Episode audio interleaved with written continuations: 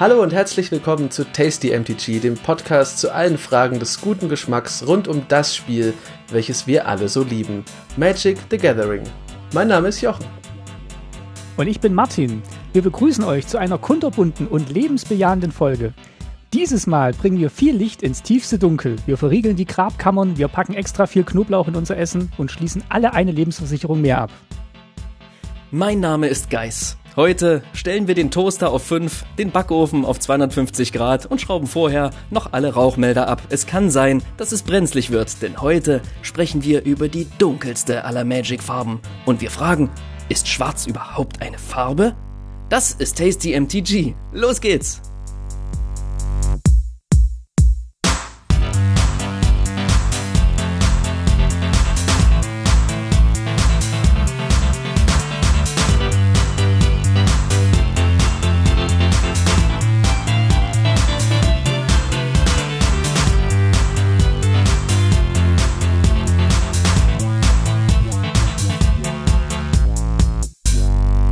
Ja, Geis, ähm, hallo, Geis. Und hallo Martin, hallo Martin. Du, ich will gar nicht lang Vorrede machen. Ich will mh, eigentlich direkt zur Vorspeise überleiten.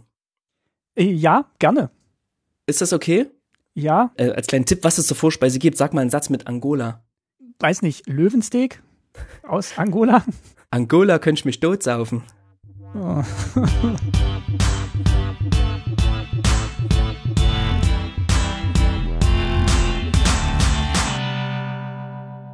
Fantastisch. Was es mit diesem wunderbaren Witz auf sich hat, erkläre ich später. Ähm, heute erstmal sprechen wir über eine meiner Lieblingsfarben. Und äh, mit wem könnte man besser über diese Farbe sprechen, als mit demjenigen oder der einzigen Person, die ich kenne, die sie kategorisch aus ähm, äh, dem Farbpool, der sie kategorisch aus seinem Farbpool ausschließt. Äh, begrüßt mit mir Jochen Redinger vom Podcast Commander Kompass. Hallo Jochen. Hi, freut mich, dass ich da sein kann. Ja, schön, dass du gekommen bist. Immer gern, vor allem wenn es äh, um so problematische Dinge geht, wie äh, schreckliche Farben. da kommen wir gleich dazu. Ähm, Geist hat schon gerade gesagt, du bist vom Commander Kompass. Sag doch mal vielleicht ganz kurz, was ist denn der Commander Kompass? Ja, wir sind noch relativ frisch unterwegs. Ähm, wir sind ein Podcast aus äh, drei mächtigen Magiern, die sich äh, gedacht haben, es gibt jetzt zwar schon relativ viel rund um Magic, aber in Deutschland gibt es zwar auch schon Leute, aber es gibt halt noch nicht so viel wie jetzt im englischsprachigen Raum. Da ist also durchaus noch Platz für ein paar Dampfplauderer wie uns. Und dann haben wir angefangen, einen Podcast zu machen über jetzt nicht unbedingt zu, zu Set-Reviews oder anderen direkt an den Karten verhafteten Themen, sondern wir versuchen eigentlich immer so ein bisschen Metathemen aufzugreifen. Wir hatten zum Beispiel schon mal was über, wie man das Power, den Power Creep in seiner Playgroup verhindert oder sowas. Also man kann sagen, dass wir oft über Dinge sprechen, die, wenn man nicht drüber spricht, zu ein bisschen Kommunikationskatastrophen führen können und dann mag sich am Ende mhm. keiner mehr am Tisch und das wollen wir halt nicht. Wir wollen eigentlich, dass alle Commander-Spieler sich vertragen, euch anhören, uns anhören und äh, dann lieber mit uns streiten als untereinander. Wie lang, wie lang äh, macht ihr das jetzt schon? Wann habt ihr gestartet? Wir haben im Oktober angefangen, wenn ich mich jetzt richtig entsinne. Und das ist das ist schon bei uns der Running Gag, äh, wenn wir Aufnahmen machen, weil ich vergesse wirklich alles zu unserem eigenen, Pod zu unserem eigenen Podcast. Ich vergesse, wann wir angefangen haben. Ich weiß die Namen von meinen zwei Mitstreitern, Fritz und Freddy, die vergesse ich nie. Aber ich vergesse zum Beispiel immer unsere Social Handles. Ich vergesse immer, wo wir laufen. Und ich kann mir das auch vorher anschauen. Jetzt habe ich es heute direkt mal offen, damit ich es nicht vergesse, aber sonst würde ich es wieder vergessen das kannst du auch gerne sagen. Du kannst auch gerne jetzt sagen, du kannst es am Schluss nochmal sagen, damit du es dir auch selber einfach besser merken kannst, finde ich. Ihr helft mir da, Dankeschön. Dann äh, sage ich einmal kurz, wo ihr es finden könnt. Ihr müsst eigentlich bei Instagram einfach nur Commander Kompass suchen und ähm, auf Twitter findet ihr das unter edh-kompass. Und eigentlich, wenn ihr es so sucht, dann findet ihr es auch auf Spotify und allen anderen Podcast-Plattformen. Und vielleicht habe ich es jetzt nicht vergessen bis zum Ende des Gesprächs. Cool. Also es ist schön, schön zu hören, dass ihr anscheinend auch ähnlich wie wir letztes Jahr im Herbst angefangen haben. Also ob das jetzt pandemiebedingt ist oder ob das einfach so ein magischer Moment war, wo in Deutschland einfach ganz viele neue Podcasts aufgeploppt sind. Auf jeden Fall ähm, schön, schön mitzukriegen und Teil davon zu sein. Ja, es ist auch schön, wenn man so irgendwie das Gefühl hat, dass wir als Commander-Familie halt irgendwie zusammenwachsen. Ähm, über, über Schwarz und dass du Schwarz nicht spielen möchtest, sprechen wir gleich noch. Mich würde mal so ein bisschen interessieren, ähm, du hast mir erzählt, dass du zwischendrin eine lange Pause hattest äh, beim Magic-Spielen. Ja, ich würde gerne kurz mit dir über deine Magic-Geschichte sprechen und so ein bisschen anhand, vielleicht kannst du mir so eine Schlüsselkarte sagen zu der Zeit, als du angefangen hast zu spielen und eine Schlüsselkarte zu der Zeit, als du wieder eingestiegen bist, dass man so ein, eine ungefähre Vorstellung bekommt, was für ein zeitlicher Gap dazwischen war. Okay, das ist relativ einfach, weil äh, es gibt aus der ersten Phase zwei die leicht traumatisch sind. Eine für mich, eine für die anderen. Ähm, also ich habe früher in der Schule Magic gespielt, bis ich ungefähr 16 war oder so. Und die zwei Karten, die ich mir aus der Zeit gemerkt habe, waren zum einen der Shivan-Drache, denn ich hatte keinen. Und das war irgendwie, also ich habe jetzt, als ich wieder angefangen habe, habe ich Shivan-Drachen bekommen. Ich hatte vorher echt keinen. Und dabei gab es den schon oft. Und das war das Trauma für mich. Und das Trauma für die anderen war die Remasuri-Königin, die ich in einem Booster aufgemacht habe. Oh. Mhm. Und die ich immer noch eifersüchtig hüte. Und wo ich immer noch der Meinung bin, dass Remasuri-Königin viel besser klingt als Sliver Queen. Und deswegen auch nie eine nachbestellen würde. Geil, ja. Ähm, und das war dann, also danach kam ja noch, glaube ich, was kam denn danach noch? Ah, danach kamen noch Leute wie Mageta der Löwe oder sowas, aber dann habe ich auch irgendwann aufgehört, weil ich einfach, ich war halt zu schlecht. Meine Decks waren ziemlicher Mist und dann habe ich mich halt irgendwann auch um andere Dinge gekümmert. Und da habe ich 16 Jahre Pause gemacht. Und ja, da musste ich erst wieder überzeugt werden. Und dann hat ein Kumpel, der Maurice, gesagt, komm, spiel doch mit, das ist toll, das ist Multiplayer Magic. Und wir haben eigentlich immer nur, Aha. es gab damals nicht Commander, aber wir haben eigentlich immer Multiplayer Magic gespielt und haben, wie ich später rausgefunden habe, auch ganz, ganz viele Regeln einfach nicht gewusst und äh, oder missachtet. Und dann bin ich eben jetzt vor zwei Jahren wieder dazu gekommen, dass ich Commander spiele. Und zwar wirklich auch nur Commander. Und da ist meine wichtigste Karte wahrscheinlich Brian Stoutarm, weil das mein erstes eigenes Commander-Deck war. Boros. Mhm. Boros gewinnt immer. ähm, schön, aber du hast offenbar, ähm, als du angefangen hast zu spielen, schwarz noch gespielt, weil das die Sliver Queen ist ja ähm, die Remasuri Königin, entschuldige bitte. Ähm, auch gibt es bitte weiter an die Königin. Ähm, die hat ist ja fünffarbig, da ist ja Schwarz auch noch mit drin. Was hat dich dazu bewogen, sozusagen ähm, das jetzt auszuschließen? Oder leite ich damit eigentlich schon über zu unserer Hauptspeise, Martin? Ich würde sagen, damit leitest du eigentlich schon über zur Hauptspeise und ähm, die servieren wir natürlich heute für alle. Was hast du denn gekocht, Geist? Ich habe vorbereitet. Ähm, ich war nämlich auf dem äh, Black Food Market in London, ja. Ähm, und da gab es, die gibt's mittlerweile auch im Kaufland, aber ähm, da gab es schwarze Burgerbrötchen. Ganz besonders lecker. Ich weiß nicht, ob ihr sie schon gegessen habt. Äh, und die gibt's heute. Burger in schwarzen Brötchen. Ich finde es mutig, nach London geflogen zu sein dafür, aber gut.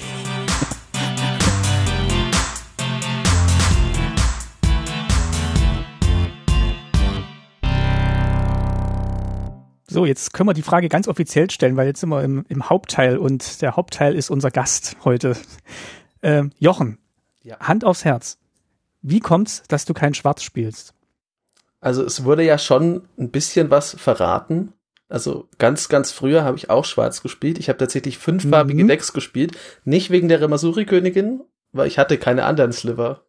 Sage ich mal auch Sliver. Ich hatte halt nichts, um die zu unterstützen. Das, jetzt weiß ich, das braucht man auch nicht, aber ich hatte es damals nicht. Und ich hatte generell sehr viele Crap-Karten. Und es war so ein bisschen aus Elend geboren, dass ich halt auch einfach die guten Sachen gebraucht habe, weil ich sonst wirklich nichts hatte. Ich war jetzt aber immer schon nicht so der Mega-Fan von Schwarz. Und dann in meiner Pause hat sich das halt irgendwie so entwickelt, dass ich mir dachte, ich möchte das eigentlich nicht spielen, weil ich, wenn ich jetzt mich mal in diese, in die Lore hineinversetze, dann ist halt Dämonenbeschwörung und Nekromantie überhaupt nicht das, womit ich was anfangen kann, beziehungsweise das, wo ich Leute sofort mit, weiß ich nicht, einem Feuerball wegbrennen würde, wenn ich sie dabei erwische. Deswegen kein Schwarz. Du als Magier quasi.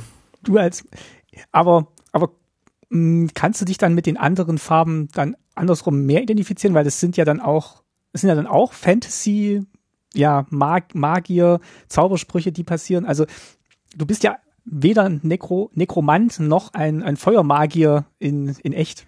Richtig. Es, es ist halt so, dass äh, die anderen Farben aus dem Color Pie, die sprechen mich halt mehr an. Durchaus auch in ihren negativen Seiten, weil ich die nicht so arg plakativ finde. Also ich finde, die sind besser ausgearbeitet. Das hört sich ein bisschen, also es soll sich nicht arrogant anhören, weil natürlich hat Wizards hat halt äh, da schon Gedanken reingesteckt und die haben ja ein Konzept, was hinter Schwarz steht. Und das finde ich eigentlich nicht dumm. Weil eigentlich ist Schwarz ja die Farbe von von Selbstverwirklichung und von vor allem Selbstschutz. Also ein schwarzer Magier würde halt sagen, bevor ich jetzt da reinrenne und dabei umkomme, dann sorge ich halt dafür, dass ich erstmal sicher bin und dann gucke ich, wie es weitergeht. Oder jemand, der halt es gibt natürlich auch die bösen schwarzen Magier, die einfach sagen, gut, ich habe hier eine alte Tante, wie viel gibst du mir dafür, Dämon? Ja, ja. Hau raus. Ja, die wollen halt unbedingt an ihr Ziel, ja. Die haben halt irgendein Ziel vor Augen, meistens zu gewinnen.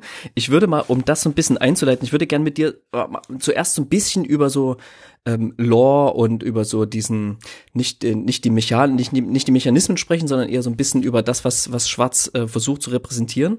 Und ich habe dafür ähm, diese, diese kleine Magic-Bibel hier, das ist eine ähm, Spielanleitung von, ich muss es so, ich schlag jedes Mal nach, von wann die ist. Äh, das kann ich mir nicht merken, von 95. Und hier wird natürlich auch, also hier sind alle Magic-Regeln drin, ja. Ich kann sie in einer Hand halten und sie sind so groß wie eine Magic-Karte. Und hier wird auch über die Farben gesprochen. Und ich lese mal kurz vor, was bei, was bei Schwarz steht. Schwarze Magie wird übrigens als erstes erwähnt von allen Farben. Die Stärke der schwarzen Magie stammt aus Sümpfen und Mooren Schwarze Magie ist die Magie des Todes. Die meisten Zauberer möchten von der oft selbstzerstörerischen, selbstzerstörerischen Tradition der schwarzen Magie lieber gar nichts wissen. Die traditionellen Feinde von Schwarz sind Weiß und Grün. So, das ist alles. Bei den anderen Farben steht immer da, ne, die Blau zieht die Energie aus Inseln, Grün die Energie aus dem Wald, Rot die Energie aus den Gebirgen, Weiß die Energie aus den Ebenen. Bei Schwarz allerdings stehen zwei, die Sümpfe und die Moore ähm, was ich seltsam finde, weil ne, man tappt ja meistens nur einen Sumpf. Es gibt, aber es gibt natürlich auch ein paar Moore, die man tappen kann für Mana. Ähm, das hört sich auch, glaube ich, einfach schauriger an. Vor allem kann man sich Sümpfe und Moore direkt vorstellen. Ebenen, das, da wird es, glaube ich, schon abstrakter, weil wenn sich jemand eine Ebene vorstellt, weiß ich nicht. Also es gibt ja so Grasfelder und oder generell ist einfach platt. Ja, der Mathematiker sieht dann einfach nur eine Fläche. Ja, Grafiker werden auch äh, verschiedene Ebenen, also es ist. Äh Aber ich war auch, ich war auch erstaunt, als der Geist mir das ähm, schon mal gezeigt hat und vorgelesen hat, dass, dass es eigentlich relativ kurz beschrieben ist, was Schwarz macht. Also ist die Magie des Todes und ähm, fertig. Also zur, zur Intention wird da wenig gesagt. Ich glaube, das muss man auch nicht, weil die Magie des Todes, die, also da weiß man halt direkt, wo, wenn man sich mit damit einlässt, womit man sich einlässt. Also halt mit dem Tod. Das Symbol ist ja auch nicht umsonst ein Totenschädel. Ähm, vielleicht muss man das deswegen nicht so genau erklären. Und ich glaube, das hat auch damit zu tun, dass ja, wenn man jetzt mal aus einem ganz, ähm, äh, aus einem eher gesellschaftlichen Blickwinkel draufschaut, ist ja Magie oft sowieso schon schwarze Magie. Also wenn man jetzt mal von der Bühnenmagie absieht, die ja im Grunde mhm. gar keine Magie ist, würde man ja dann sagen, ja, okay, Magie, das ist schon das ist halt okkult und ja, das ist, würde man jetzt nicht unbedingt sagen, dass es von Engeln gebracht wurde, wenn man in diesen Sphären unterwegs ist. Mir ist es natürlich gleich, aber ich glaube, das ist die, die Nähe, die da gezogen wird.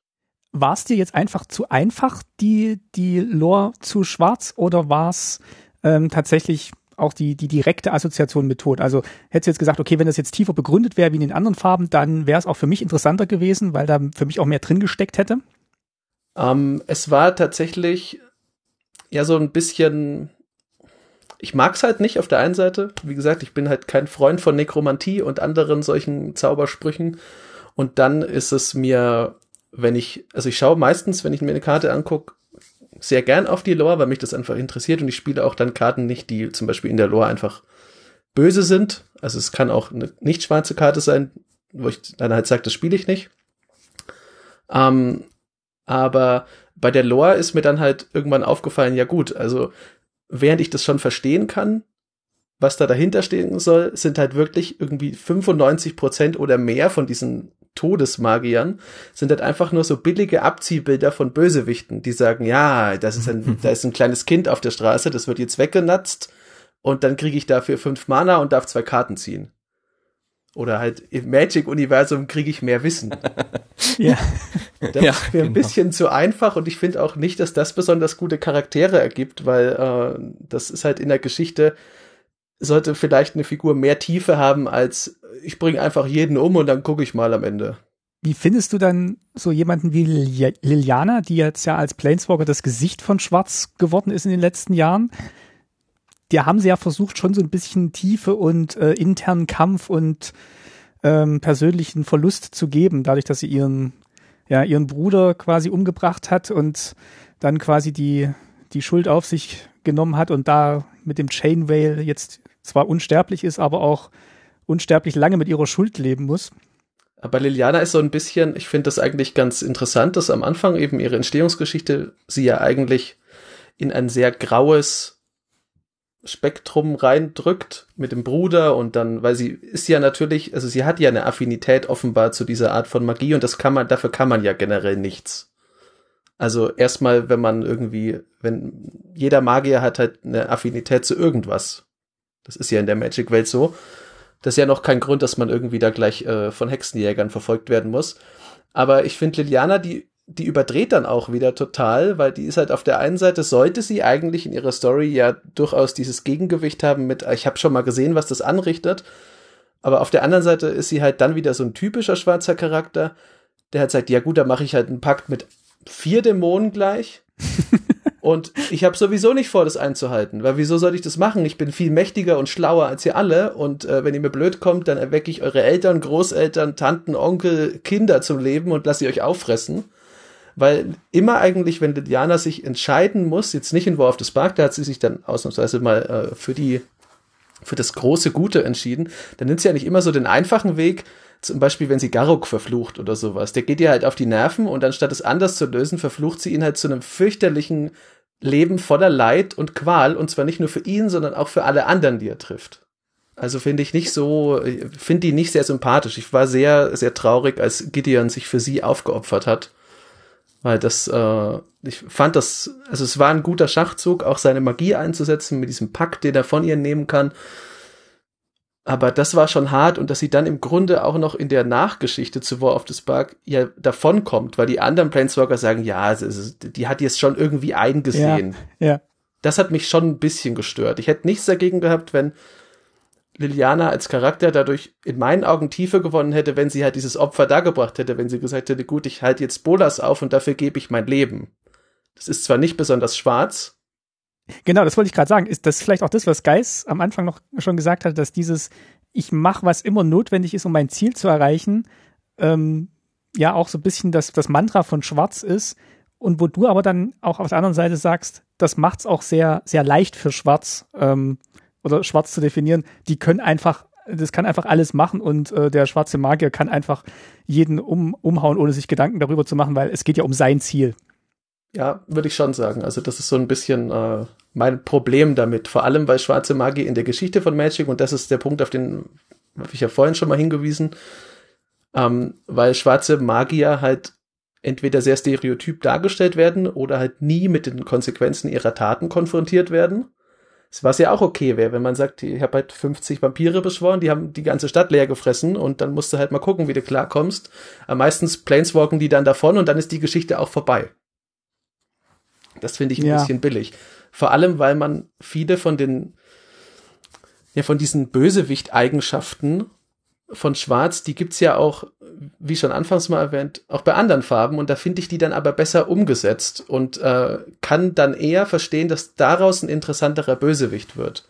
Weil der Schwarze halt sehr, sehr plakativ ist immer. Das ist einfach immer nur Macht, Macht, Macht, Macht, Macht, umbringen, umbringen, noch mehr Macht und dann ist die Geschichte aus wir haben uns in der Vorbereitung auf diese Sendung auch mal so ein bisschen natürlich auch mit Schwarz beschäftigt und wie es jetzt dargestellt wurde in den letzten Sets. Und mir ist dann was eingefallen, ähm, das Set, mit dem ich gestartet habe, ist, ist Dash gewesen.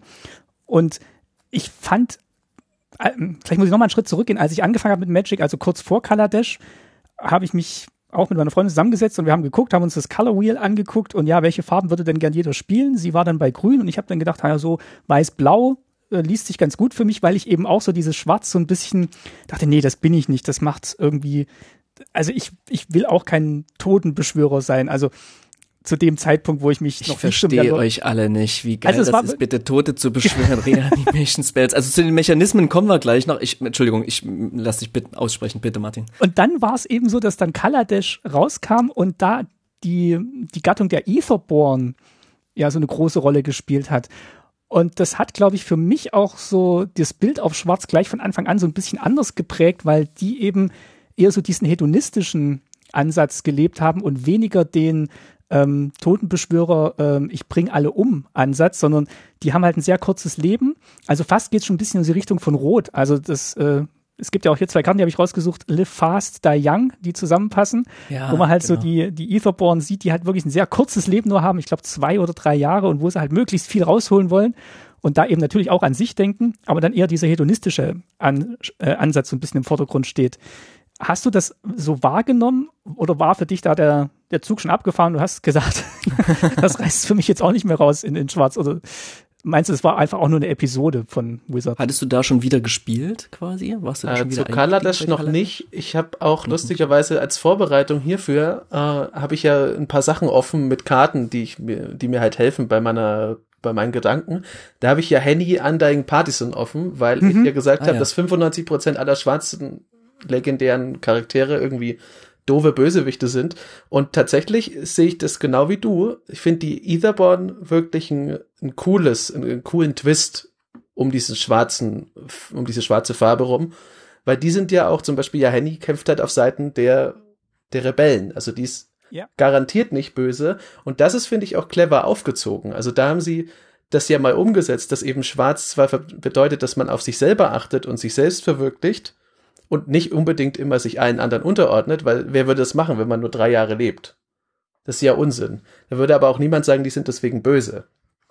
Mhm. Ähm, das, ich finde die cool, ich würde trotzdem äh, sie nicht spielen.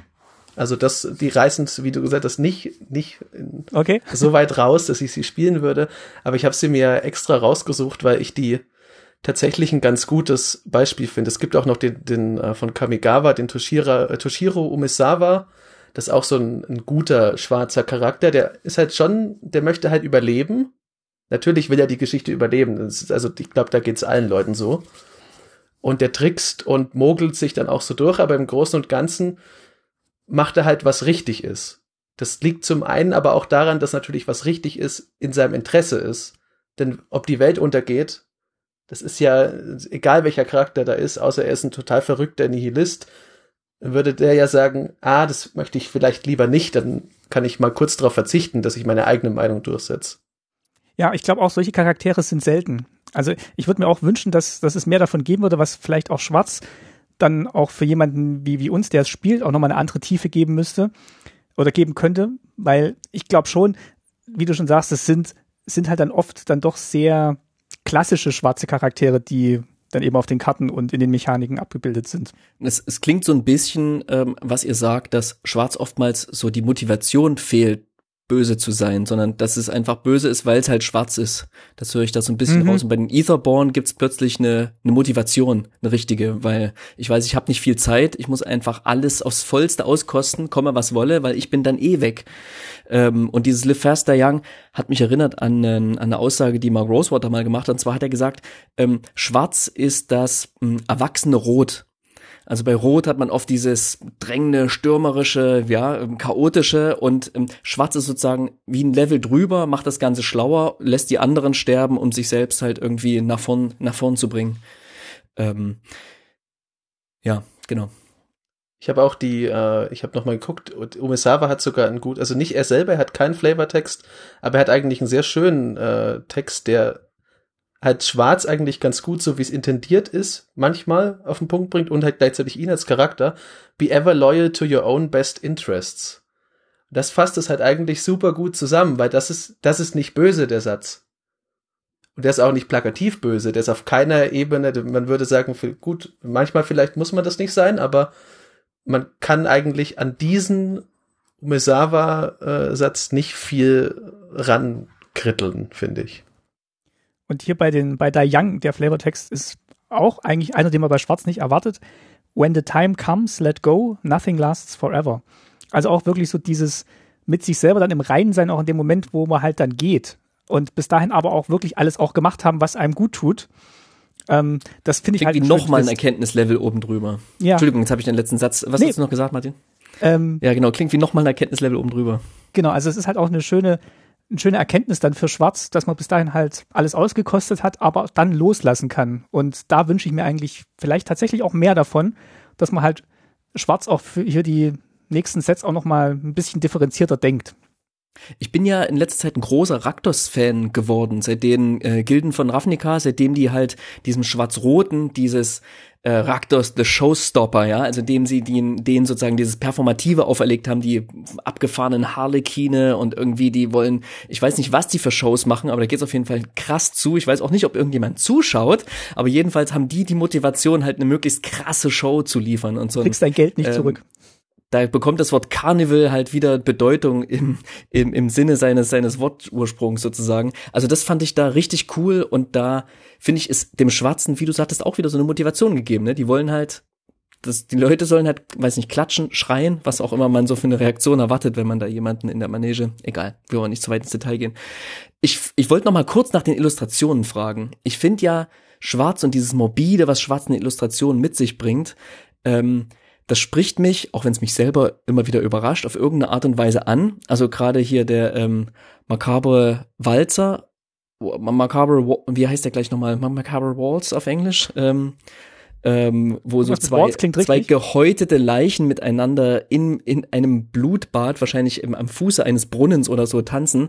Man sich denkt, oh, das kann man doch nicht auf eine Magic-Karte bringen. Und seit Anbeginn von Magic ist das ja schon dieses extrem morbide und explizit in den Illustrationen irgendwie drin. Ist das auch was, was dich eher abschreckt und wo du eher sagst, oh, das finde ich vielleicht sogar eklig, das will ich nicht sehen. Also wenn ich hier Karten rumliegen lasse meine Tochter kommt rein, da liegt irgendwo eine schwarze Karte rum, dann gibt's ganz oft den Spruch, oh, pack das weg, ich will das nicht sehen. Denke ich mir, oh ja, sorry, du hast absolut recht, ja, das ist nicht um, umsonst PG-13, dieses Spiel.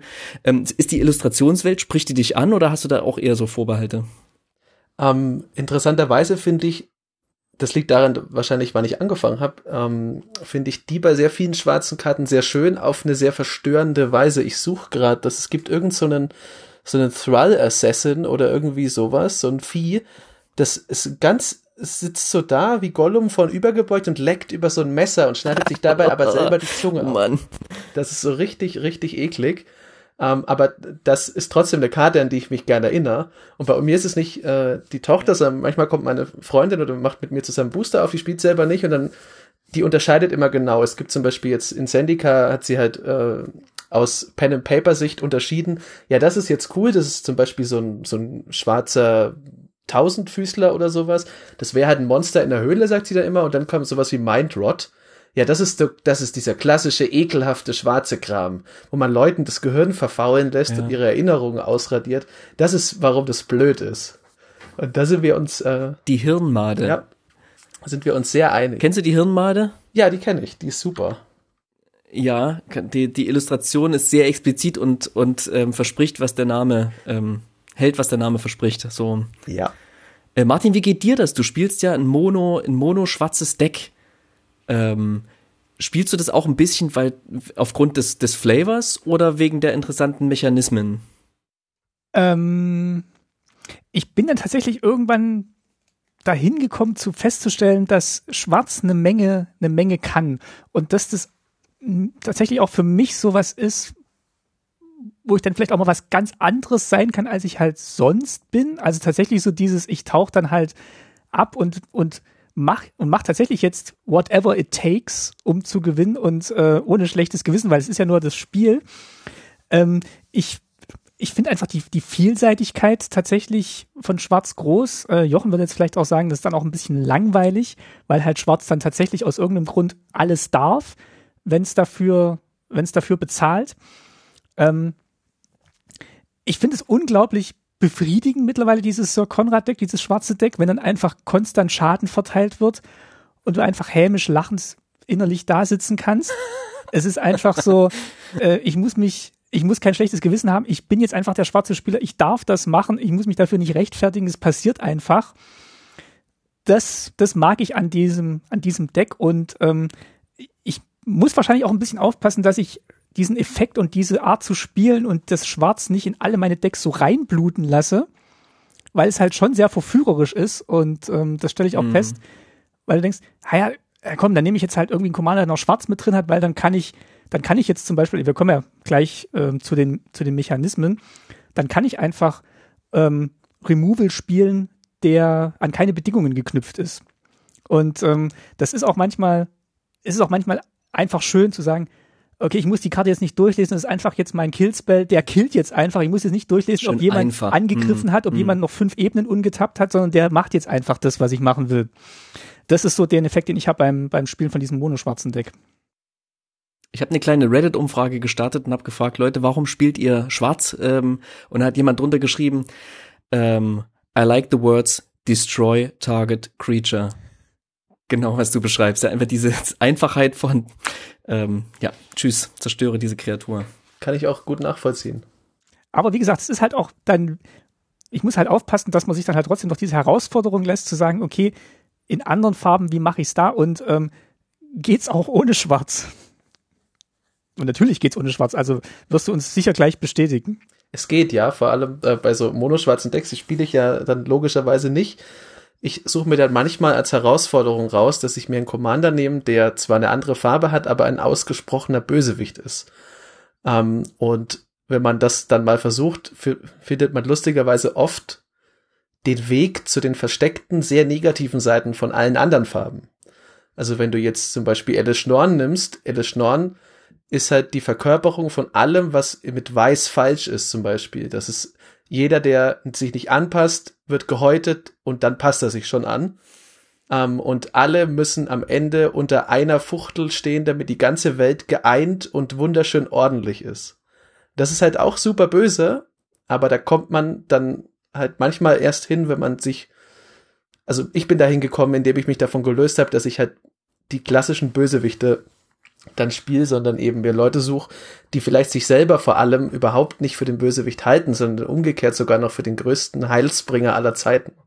Mhm. Ja, die Charaktertiefe, ja, kann man, glaube ich, kann man, glaube ich, einfach einheitlich unterschreiben. Ne? Bösewichte sind cool, wenn sie vielfältig sind, ähm, facettenreich und, und nicht vorhersehbar und ähm, vielleicht auch nicht einfach nur böse. So, damit macht man sich halt oftmals zu leicht und ähm, ja, die Fantasy-Welt hat natürlich die kann, wenn sie nicht aufpasst, eben genau dahin tendieren, einfach zu einfache Gestalten irgendwie zu zeichnen.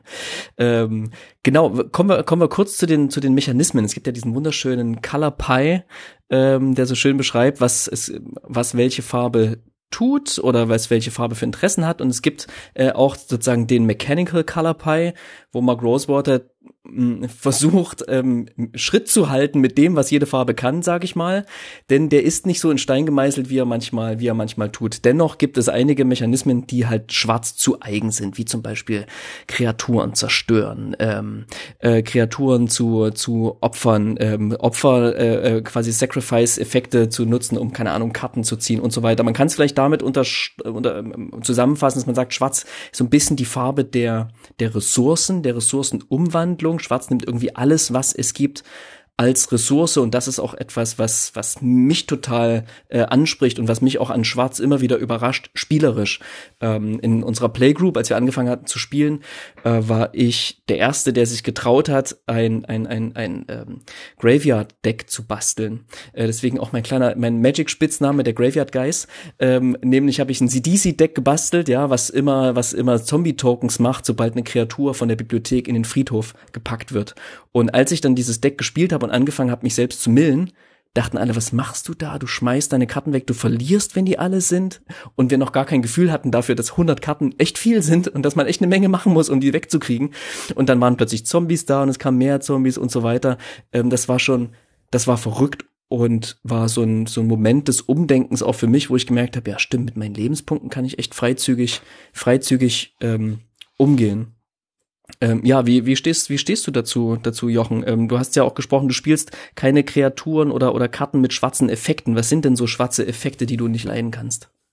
Also hauptsächlich, da muss ich ein bisschen differenzieren, weil ich muss dann ja, ich, also ich bin zusätzlich dazu, dass ich offensichtlich ein wahnsinniger äh, Nicht-Schwarzspiel-Fanatiker bin, bin ich manchmal auch noch ein, äh, so ein gemeiner Rules-Lawyer und suche mir halt äh, Schlupflöcher raus.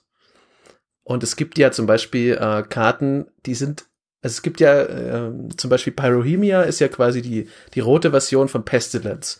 Also dass du immer jeder Kreatur und jedem Spieler einen Schaden zufügen kannst und das Ding wird zerstört, wenn nichts mehr sonst auf dem Feld liegt. Und es wurde ja aus einem Grund, gab es das erst in Schwarz und dann ist es halt nach Rot gewandert und das gibt's halt manchmal. Das heißt, durch solange das nicht schwarze Sachen erzeugt, mhm. sagt dann der, der mhm. sehr pragmatische Jochen, okay, das kannst du benutzen. Ähm, aber generell hast du schon recht mit deiner, mit deiner Einschätzung. Im Grunde ist immer alles, was äh, zahle Leben oder opfere was und dann bringt es entweder den anderen Schaden oder dir einen Vorteil. Das ist im Grunde so schwarz. Und zwar, es bringt dir bis auf diese Lebenspunkte, kann man auch sagen, das ist halt ein Nachteil. Aber es bringt dir jetzt sonst keinen großen Nebennachteil. Wenn du jetzt grün hast, hast du ja zum Beispiel oft hier, zieh so viel, wie die Kreatur mhm. Power hat. Ähm, dann muss die halt sterben. Und dann musst du aber auch noch oft was diskarden, weil grün ist halt dieses natürliche, nimm was, gib was her. Es wandert alles so durch den Wald. Und das hat halt Schwarz oft nicht. Schwarz skaliert halt einfach vor allem im Commander relativ gut damit, dass man 40 Lebenspunkte hat. Besser als andere Farben. Weil man, bis man auf 20 ist, kann man ja, also generell auch noch drunter, man kann ja mit, das sieht man ja auch, wenn man jetzt sehr hoch gepowerte schwarze Decks sieht, äh, die gehen ja teilweise auf absurd niedriges Leben runter und gewinnen dann. Ähm, wir haben in unserer Playgroup gibt's den Proxy Pierre, der ähm, sehr gern schwarz spielt. Und er hat ein schwarzes äh, Yorkmoth-Deck und wo man eben auch Leben bezahlen muss. Ähm, und wir haben uns irgendwann in der Playgroup entschieden, nicht mehr mit 40, sondern mit 30 Lebenspunkten zu spielen. Das wollten wir einfach ausprobieren und alle fanden es irgendwie gut und schnellere Spiele und man, so der, der Combat Damage zählt ein bisschen mehr und so weiter und wir wollten vor allen Dingen mehr Spiele am Abend reinkriegen und das fand er erstmal doof äh, hat er dann leider zum Anlass genommen, sein Deck so richtig aufzurüsten und es ist unschlagbar damit geworden. Äh, und äh, Grüße gehen raus an Proxy Pierre. Aber ja, du hast schon recht, ne? mit 40 Leben kann man sich eine Menge mehr erlauben. Eine Menge mehr Karten ziehen mit, mit, mit Greed oder mit Necropotence. Ähm, ja. Ich habe hier noch eine Karte Lich's Mastery, die war in Dominaria. Die, also ich habe mich noch nie getraut zu spielen. Also die war, glaube ich, im Limited auch ganz schwer spielbar. Wo man halt immer, wenn man Leben dazugekriegt so viele Karten zieht und immer wenn man Leben verliert, für jedes Leben, das man verliert, ein Permanent ins Exil schickt oder eine Karte von der Hand oder vom Graveyard ins Exil schickt. Und wenn man. Du hast die Karte, ja? Ich habe die Karte, ja. Ah, die brauche ich, die habe ich mir gerade bestellt. Die sollte heute in der Post sein, war sie noch nicht. Und das mein ist echt so eine Karte, wo ich Die verschenke ich, wenn ich sie nicht mehr brauche, weißt du, im Spiel. Und, und das ist halt so eine Karte, wo ich denke, da traue ich mich auch noch nicht so richtig ran, weil das ist echt so dieser Pakt mit dem Teufel, von dem wir vorhin gesprochen haben, weil ich nicht weiß, wie ich das ob ich das rechtzeitig stoppen kann. Das äh, muss er auch dazu sagen, dass Schwarz dir aber natürlich sehr viele Mittel an die Hand gibt, um das zu vermeiden, dass du dann sofort umgenutzt wirst. Ich dachte mir auch immer, ein Freund von mir spielt äh, ein Drallno-Deck und der sagt ja auch immer, wenn Drallno Schaden nimmt, dann musst du so viele Permanents opfern und das klingt für mich erstmal sehr, sehr gefährlich. Ist es in der Theorie auch. Aber natürlich, der hat auch noch Blau dabei, der hat dann halt so einen riesigen Werkzeugkasten. Das wird nicht passieren. Du kannst dich bemühen und in einem von 100 Fällen schaffst du es dann vielleicht. Aber sonst, da kommt mhm. immer irgendwas. Der nimmt keinen Schaden. Wie so ein klassischer schwarzer Magier halt. Der lässt sich nicht von irgendwelchen Leuten die Robe verbrennen. Da wirft er lieber 20 Skelette dazwischen und lacht. Aber wo ziehst du dann für dich die, die Linie bei den, bei den Mechanismen? Also wo sagst du, das lasse ich mir noch durchgehen, das, ähm, das nehme ich einfach, damit das Spiel für mich auch noch Spaß macht. Und ähm, wo sagst du, nee, das, das das kann ich auf keinen Fall von mir selber rechtfertigen, das zu spielen. Also ganz generell, das sind so verschiedene Stufen. Also ganz generell spiele ich halt überhaupt keine schwarzen Karten. Das heißt, es fliegen auch alle raus, bei denen schwarz mit drin ist. Zum Beispiel Kenrith fliegt halt raus. Das mhm. ist halt. Äh, das wäre meine konkrete Frage heute gewesen, ob du Kenrith spielst, weil ich weiß, du spielst sehr gern weiß und hast sehr gern dieses äh, die Humans und das Königliche und Herrschaftliche. Ja, ah, ja. Was macht er denn mit seiner für seine mit seiner schwarzen Fähigkeit? Äh, da kannst du eine Kreatur aus dem Friedhof wiederbeleben. Ah. Und mein Problem mit Kenrith ist ja, als der rauskam, haben natürlich, weil die Leute wissen ja auch, dass ich das eben nicht spiele, und dann kamen sie immer, aber du kannst doch Kenrith spielen. Bei Kenrith ist das doch nur eine Facette. Und da meinte ich, ja, wartet mal, wartet mal, wie Kenrith-Decks aussehen werden. Und dann haben natürlich auch mehrere Freunde es gewonnen. habe ich immer zuerst gefragt, und hast du Dämonen oder sowas drin? Ja, ein paar Dämonen habe ich natürlich drin, die sind halt gut. Und dann Case closed. Das ist genau was passiert. Kannst du nicht so ein bisschen Tippex nehmen und es einfach so ein bisschen und für dich ausschließen? ich habe das schon mal überlegt. Es gibt ja. Äh, gibt ja so auch ganz oft so Custom Commander, wo sich Leute hinsetzen und eigene bauen. Dann gibt's ja auch manche, die sagen, is all colors oder so. Das ist ja, da würde ich, das würde ich sogar spielen können, weil das Farbsymbol halt nicht drauf ist. Äh, wenn der jetzt eigentlich weiß wäre oder grün oder sonst was, aber is all colors. Ich weiß nicht, ob es mir dann Spaß machen würde. Ich würde halt kein Schwarz reinbauen. Insofern wäre es bei mir vollkommen verschwendet. Ähm, aber das ist so die erste Ebene. Ich spiele halt gar keine schwarzen Karten. Also auch, ja, alles, was schwarz dabei hat, ist raus. Als Mana-Symbol erstmal.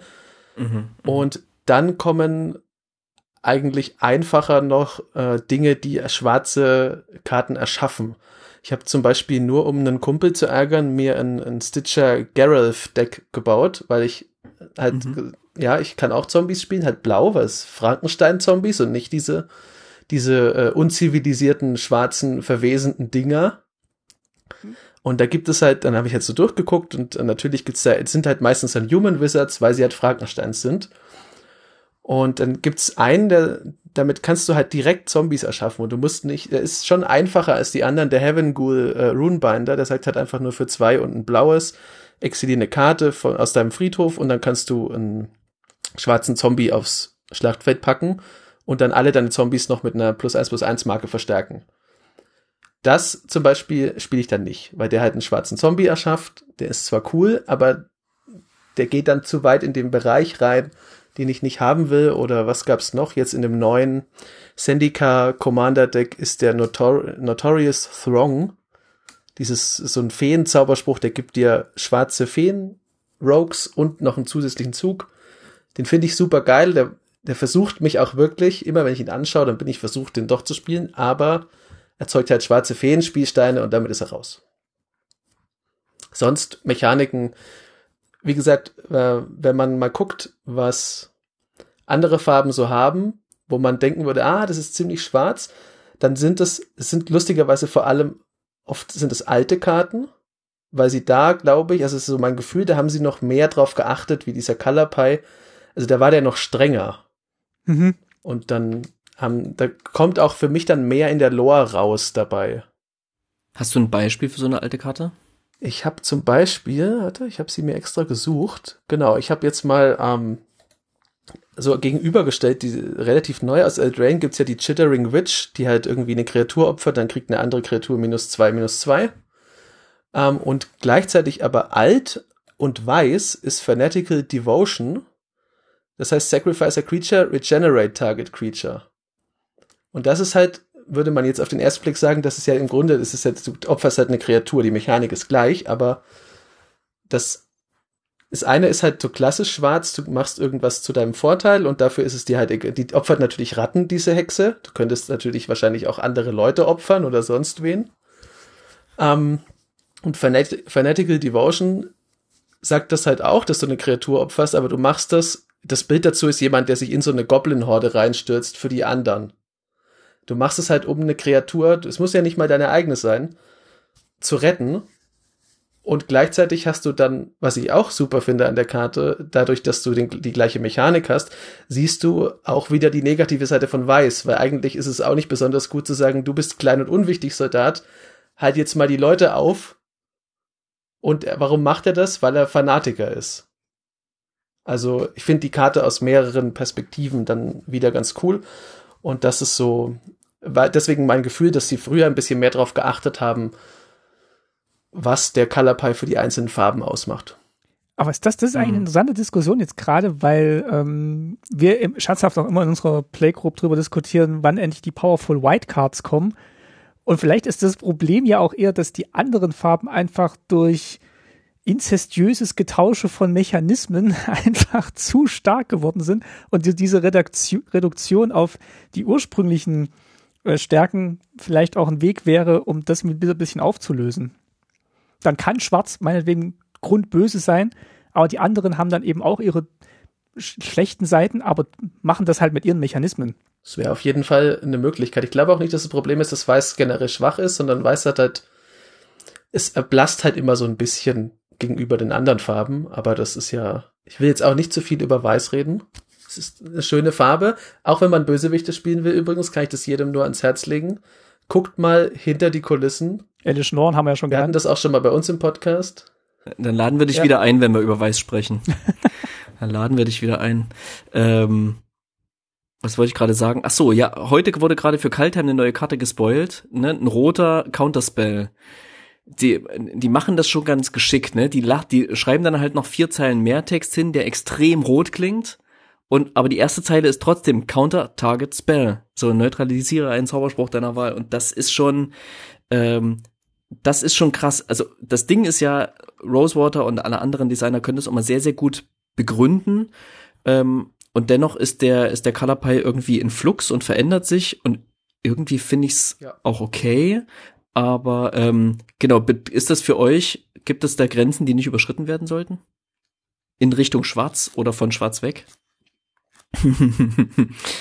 ich habe hier zum Beispiel eine Karte, ich mache mal, mach mal ein Beispiel für so eine, habe ein bisschen geguckt nach ähm, äh, schwarzen Karten, die sich nicht schwarz anfühlen, also quasi genau andersrum. Da gibt es die plötzliche Beeinträchtigung. Kennt ihr die?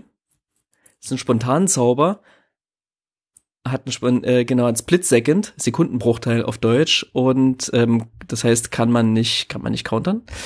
Ähm, und ähm, also solange die auf dem Stack liegt, kann nichts anderes gemacht werden. Und die sagt, bis zum Ende des Zuges verlieren alle Kreaturen, die ein Spieler deiner Wahl kontrolliert, alle Fähigkeiten und haben Basis, Stärke und Widerstandskraft äh, 0, 2. Kennt man von zahlreichen anderen Karten in anderen ja, Farben, blau. blau zum Beispiel mhm. oder so. Ähm, genau, solche Karten würdest du natürlich auch ausschließen, weil dann das schwarze Mana-Symbol drauf ist, ist, vermutlich. Um, ja, das ist halt immer. Ja. ist auch konsequent. Natürlich, ähm, also auch genügend, also vor allem Grün hat zum Beispiel auch, wenn man mal, also jetzt als äh, aufgeklärter moderner Mensch würde man natürlich vielen Dingen, die Grün macht, auch nicht zustimmen. Weil Grün sagt halt, was beschwerst du dich denn jetzt, dass du gefressen wirst? Dein Platz ist halt da, wo man gefressen wird. Ähm, deswegen äh, finde ich das eigentlich auch schon. Ich möchte schon, dass der Color Pie ein Ding ist, weil ich das eigentlich schön finde an Magic. Und das ist äh, die Lore, die das erzeugt, auch die Mechaniken, die es erzeugt und die dann wieder mit der Lore ineinandergreifen, das finde ich schon cool, damit das halt nicht alles gleich ist. Ähm, zum Beispiel wie Rot jetzt Karten zieht, wie sie das in den letzten Jahren gemacht haben. Das ist ja eine sehr coole Mechanik eigentlich geworden, weil das halt einfach, das ist, das drückt es halt aus, wie man in Rot halt mit, äh, mit umgeht. Man guckt, was man braucht und den Rest schmeißt man erstmal weg. Weil man den halt gerade nicht braucht. Dann ist halt egal, ob man irgendwie ein wertvolles Pergament erwischt hat auf dem irgendwie die Adenfolge von irgendeinem König draufsteht, das braucht man jetzt gerade nicht. Ich find's auch cool, dass Rot erst das wertvolle Pergament wegschmeißt, weil es denkt, ich krieg bestimmt gleich was Besseres, wenn ich hier in die, ich verbrenne ja. erstmal das Pergament und dann gucke ich in die Kiste und da ist bestimmt was ein viel besseres Pergament drin.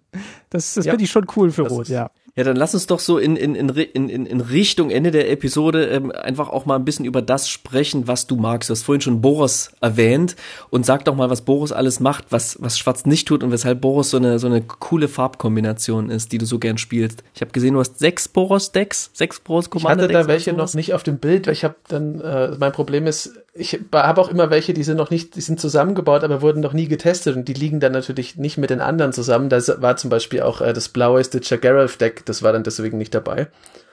Ähm, ich mag Boros. Also es hat so angefangen, dass eben der, der Freund, der mich wieder zu Magic gebracht hat und zu Commander im Speziellen, der meinte, du bist doch ganz bestimmt ein Azorius-Zauberer, weil so wie du bist im Leben, so wirst du auch im Spiel sein und dann hat sich rausgestellt, also ich habe mal ganz stumpf einfach irgendwann mal so ein Which Guild uh, Would You Be In Test gemacht. Da kam Boros raus. Ich habe aber schon gedacht, das ah. ist, weil die mir so vom Durchlesen besser gefallen hat als Azorius. Um, ähm, und ich mag das mechanisch sehr gern, weil ich halt tatsächlich bei Weiß viele von den Kreaturentypen mag und viele von den äh, Karten, auf die halt Weiß sehr abhebt. Also Verzauberungen und sowas äh, finde ich dann, ich spiele halt gern so. Und bei Rot kam dann halt noch dazu, dass für mich am Anfang war das so eine Beifarbe, aber ich finde trotzdem die Mechaniken cool, eben, dass man, wie man zieht, wie Rot impulsiv ist.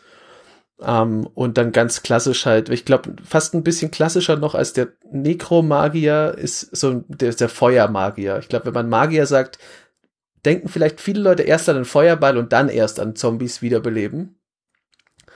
Ähm, das war halt so diese ganz, weiß ich nicht, kindische Begeisterung für Rot. Mhm, mh. Und die, die nicht, die nicht so kindische Begeisterung für Boros kommt daher, dass die zwei Farben ja eigentlich Enemy Colors sind und zusammen, bis auf wenige Ausnahmen, was ergeben, was ich dann in der Lore viel besser finde als jede einzelne Farbe davon.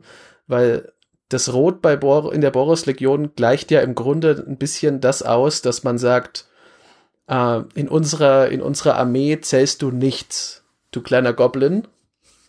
Das ist halt, du hast eine Waffe und diese Waffe ist im Grunde was zählt und die Einheit aller Truppen und äh, Ravnica muss geschützt werden, da ist auch egal, wie viele Leute da jetzt sterben sondern Rot legt halt schon Wert ein bisschen drauf, dass sich die Leute, die gehen da ja hin aus dem Grund, die wollen halt Gerechtigkeit und die möchten gern, dass es äh, auf ihrer Welt ordentlich zugeht. Das führt dann natürlich auch dazu, dass das einfach so Cowboy-Cops sind, die sich halt manchmal gar nicht an Regeln halten und total illegale Dinge machen. Und das ist halt die negative Seite dann wieder.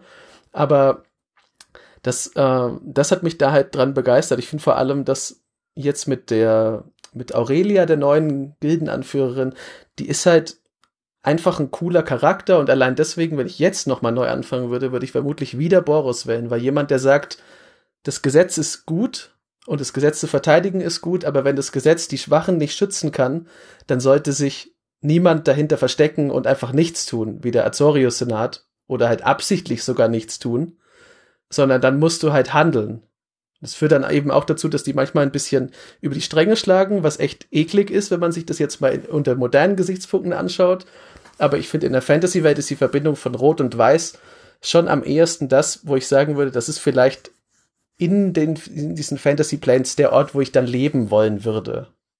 Ich finde es total faszinierend, was du jetzt gerade erzählt hast und dass du dich auch so tief damit beschäftigst. Ich ich bin tatsächlich ein bisschen davon abgekommen. Also ich habe mich am Anfang, wo ich mir diesen Color Pair angeguckt habe, gedacht, ja, blau-weiß, das würde ich gern sein. Hab's dann aber nicht so stark durchgezogen wie du, muss ich sagen. Also ähm, auch ein bisschen beeinflusst durch andere Spieler, die dann gesagt haben, wie du, du, weil wir haben uns das tatsächlich dann aufgeteilt. Also meine Freundin und ich, wir haben uns das dann aufgeteilt und sie hat dann gemeint, okay, sie würde dann gerne grün, grün, rot spielen. Das war ihre Farbe. Schwarz war irgendwie nicht verteilt und ich so blau, blau, weiß. Und so sind wir auch durch Color Dash und Ether Revolt gegangen. Und ähm, dann meinten eben auch andere Spieler, wie du, du kannst doch jetzt nicht nur zwei Farben spielen, guck doch mal die anderen Farben. Und dann hat man sich auch so ein bisschen verleiten lassen. Und ich finde diesen fokussierten Blick wirklich so auf jetzt bei dir zwei bis maximal vier Farben schon interessant, weil man dann nochmal ganz anders ähm, drüber nachdenkt und dieses, was Mark Roswell auch immer sagt, Restriktion bringt auch Kreativität. Das, das merke ich, das höre ich jetzt ganz stark da bei dir auch raus. Ja, das äh, freut mich, dass, äh, dass, dass du mich nicht für einen Wahnsinnigen hältst. Endlich mal jemand, der es zu schätzen weiß, ja. ich fühle mich jetzt auch ein bisschen schlecht, dass ich dieses Silber- und Trindeck äh, gebaut habe, was eigentlich ein Boros-Deck werden sollte. Und ich dann aber gedacht habe, ah nee, komm, nimmst du jetzt das Silber und drin, da hast du wenigstens noch Schwarz mit drin. Und ich fühle mich jetzt ein bisschen das schlecht. Das ist nicht meine Absicht. Äh, also das ist, ähm, das kann wirklich jeder so spielen, wie er will. Es gibt sehr, so viele coole Decks, in denen auch Schwarz drin ist. Ich finde zum Beispiel Königin Marchesa eine fantastische Karte. Das war eine der ersten Karten, die ich mir, als ich wieder angefangen habe, bestellt habe. Und da wusste ich aber schon, dass ich kein Schwarz spiele. Das heißt, ich habe die einfach mir gekauft, weil die so schön ist. Seitdem, ich habe die und ich spiele sie halt nicht. Und ich finde Queen Marchesa aber trotzdem sehr cool und die erinnert mich immer dran, dass ich nicht den Versuchungen nachgebe, dann doch in diese Richtung zu gehen, sondern dass ich sie vielleicht einfach nur anschaue, da wo sie ist und weiter auf meinem Boros-Pfad wandle. Immer wenn du die Hand ausstreckst zur Remasuri-Königin, dann haut dir Marchesa so von hinten auf den Handrücken. Sagt er, Jochen, es, lass sein. Die ist auch eine Versuchung. Denk dran, was ja. du mir geschworen die hast. Die Remasuri-Königin ist auch eine stete Versuchung, eben weil die aus meiner urältesten Magic-Zeit ist. Aber nein, ich halte Stand. Okay. Das heißt, du hast alle deine Karten von damals aufgehoben und nicht verkauft oder so, sondern konntest dann wieder mit deinem alten Kartenpool einsteigen. Ähm, ja, da hatte ich auch sogar noch relativ viele schwarze Karten. Inzwischen gehe ich immer dazu über, dass wenn ich mir jetzt irgendwie so eine Box kaufe, dann, dass ich halt irgendwann einfach die schwarzen, die ich nicht wegtausche mit Freunden, dass ich die einfach wieder verkaufe, weil, also ich brauche sie nicht. Ich muss sie ja im Grunde nur kennen, damit ich weiß, was meine Gegner spielen. Das, dazu muss ich sie aber nicht da liegen haben und dann kann ich mir die nächste Box vielleicht mit etwas Glück gegenfinanzieren. Sehr, sehr cooler Ansatz. Also ich bin, bin wirklich beeindruckt. Cool, dann würde ich sagen, ich drehe noch mal eine Runde über den Black Food Market in, in London und äh, guck, was ich, was ich euch kredenzen kann. Ich habe nämlich gesehen, da gibt es schwarze Eiscreme in schwarzen Waffeln.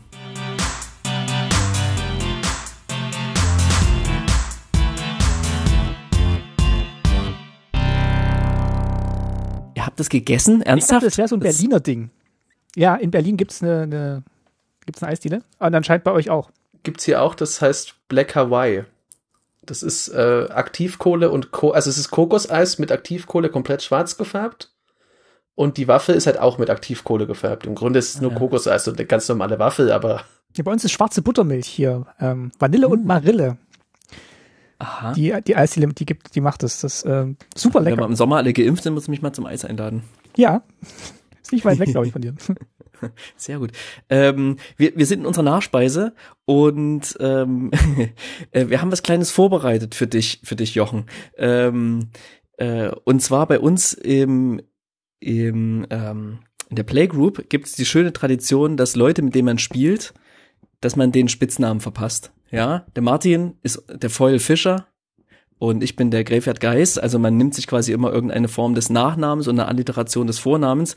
Und äh, wir haben lange überlegt und gesucht und äh, haben haben hier heute offiziell deinen deinen Magic-Namen für dich vorbereitet, den du ab sofort mitnehmen kannst. Nämlich weil du so ein seltenes außergewöhnliches Exemplar deiner Gattung bist, des Magic-Spielers, bist du ab heute der, und ich versuche es so fränkisch wie möglich auszusprechen, der Rare Redinger.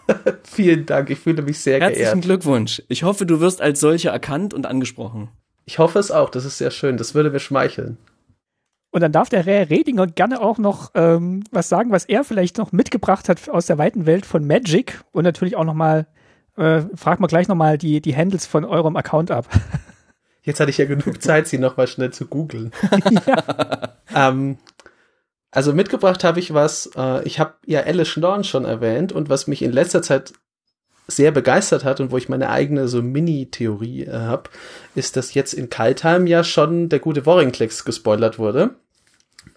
Und jetzt gehe ich einfach mal davon aus, dass sie jetzt nicht plötzlich noch alle Prätoren, also ich finde es einfach geil, dass äh, Phyrexia wieder zurückkehrt, weil ich New Phyrexia ziemlich cool finde, denn da sind ja äh, Sheodred und Urabrask, also Rot und Schwarz, wurden ja quasi besiegt von Elle Schnorn und den anderen. Das heißt, das ist jetzt so ein, so ein widerwärtiger Band faschistoider Phyrexianer-Staat und den in all seiner Ekelhaftigkeit zu erkunden, finde ich halt super, super spannend.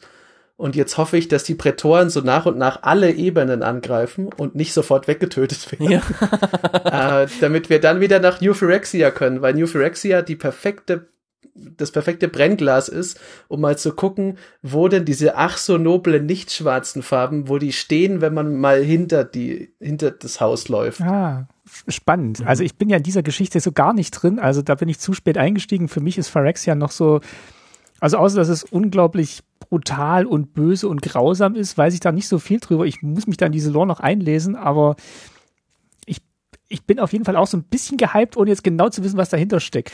Es ist einfach nur dieses Ding auch in dem in dem in dem äh, Video, ne? Klar, Warrenklecks wurde schon geleakt, aber in diesem äh, ähm, Video, was sie jetzt in der Spoiler Season, womit sie die Spoiler Season eingeleitet haben, wo dann ganz am Ende nach dem Abspann noch dieser Warrenklecks in in Phyrexianisch beschriftet quasi auftaucht und man merkt so, uh, da ist was am kommen.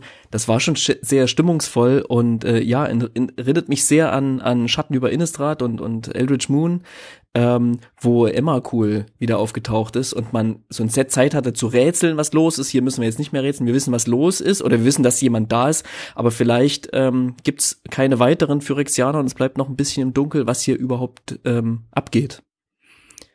Und dann kommen sie nach Strixhaven und, und ähm, kidnappen Harry Potter und äh, Das wäre eben meine, meine Hoffnung und Vermutung. Und wenn du noch nichts mit der Lore anfangen kannst von äh, New Phyrexia, dann kannst du dir im Großen und Ganzen einfach merken, dass wenn du Nein zu irgendwas sagst, was die Staatsführung sagt, dann verlierst du all deine Haut und kriegst dann Porzellanplatten draufgenagelt, bis du Ja zu allem sagst, was die Staatsführung sagt. buchstäblich oder im übertragenen Sinne.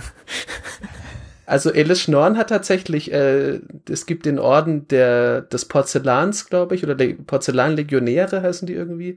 Die bauen halt aus den, also die, ex, die gewinnen erstmal aus den Teilen von Dissidenten dieses Porzellan und dann verbessern sie sich damit halt. Alice Nord hat ja auch diesen riesigen Schädel. Wie so eine Rakete, ja. Ähm, ja, die häuten sich quasi und äh, dann formen sie sich neu nach dem perfekten Bild des Maschinenvaters.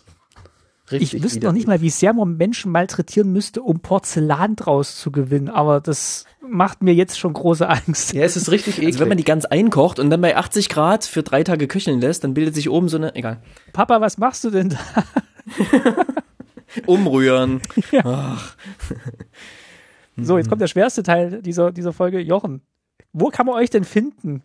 Okay, ich, ich versuch's, ich schaffe es. Uh, man kann uns auf Twitter finden unter edh-kompass. Man kann es auf Instagram finden als Commander Kompass. Man kann uns sonst auch einfach finden, wenn man Commander Kompass EDH in Google sucht, da findet man uns dann auf Spotify und allen anderen Podcast-Plattformen.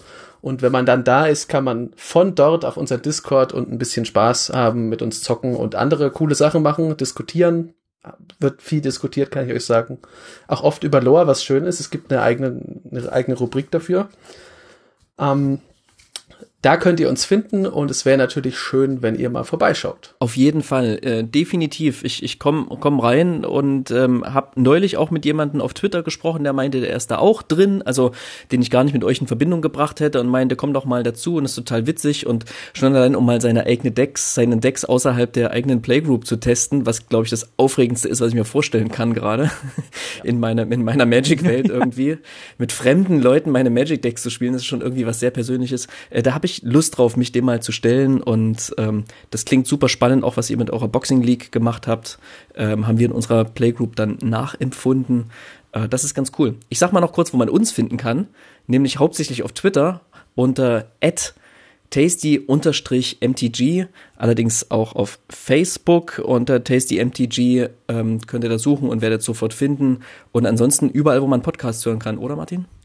Genau, überall, wo man Podcasts hören kann und ähm, Könnt auch unsere Webseite vorbeischauen, www.tastymtg.de. Da gibt es noch ein paar Links zu den ganzen Sachen, die wir hier angesprochen haben. Oder in eurem Podcatcher gibt es die Links. Ähm, könnt ihr auch draufklicken. Ja. Und ihr könnt einen Kommentar da lassen. Das geht auch auf der Webseite und überall, wo es Podcasts ja, ja, wenn man schon mal da ist, ne? Solltet ihr machen. Lobt diese noblen Menschen, vor allem dafür, was sie machen, dann zweitrangig dafür, dass sie mich eingeladen haben. Nein, das war eine super Sendung, fand ich. Also ich, äh, wie gesagt, ich habe einen ganz neuen Ansporn an meine Deckbuilding-Skills jetzt da nochmal mitgenommen. Also war toll, dass du da warst. Hat auch sehr viel Spaß gemacht. Ja, vielen, vielen Dank, äh, Rare Ratinger. Und ähm, wir sehen uns ganz bald auf eurem Discord. Genau. Macht's gut. Bis zum nächsten Mal. Ciao.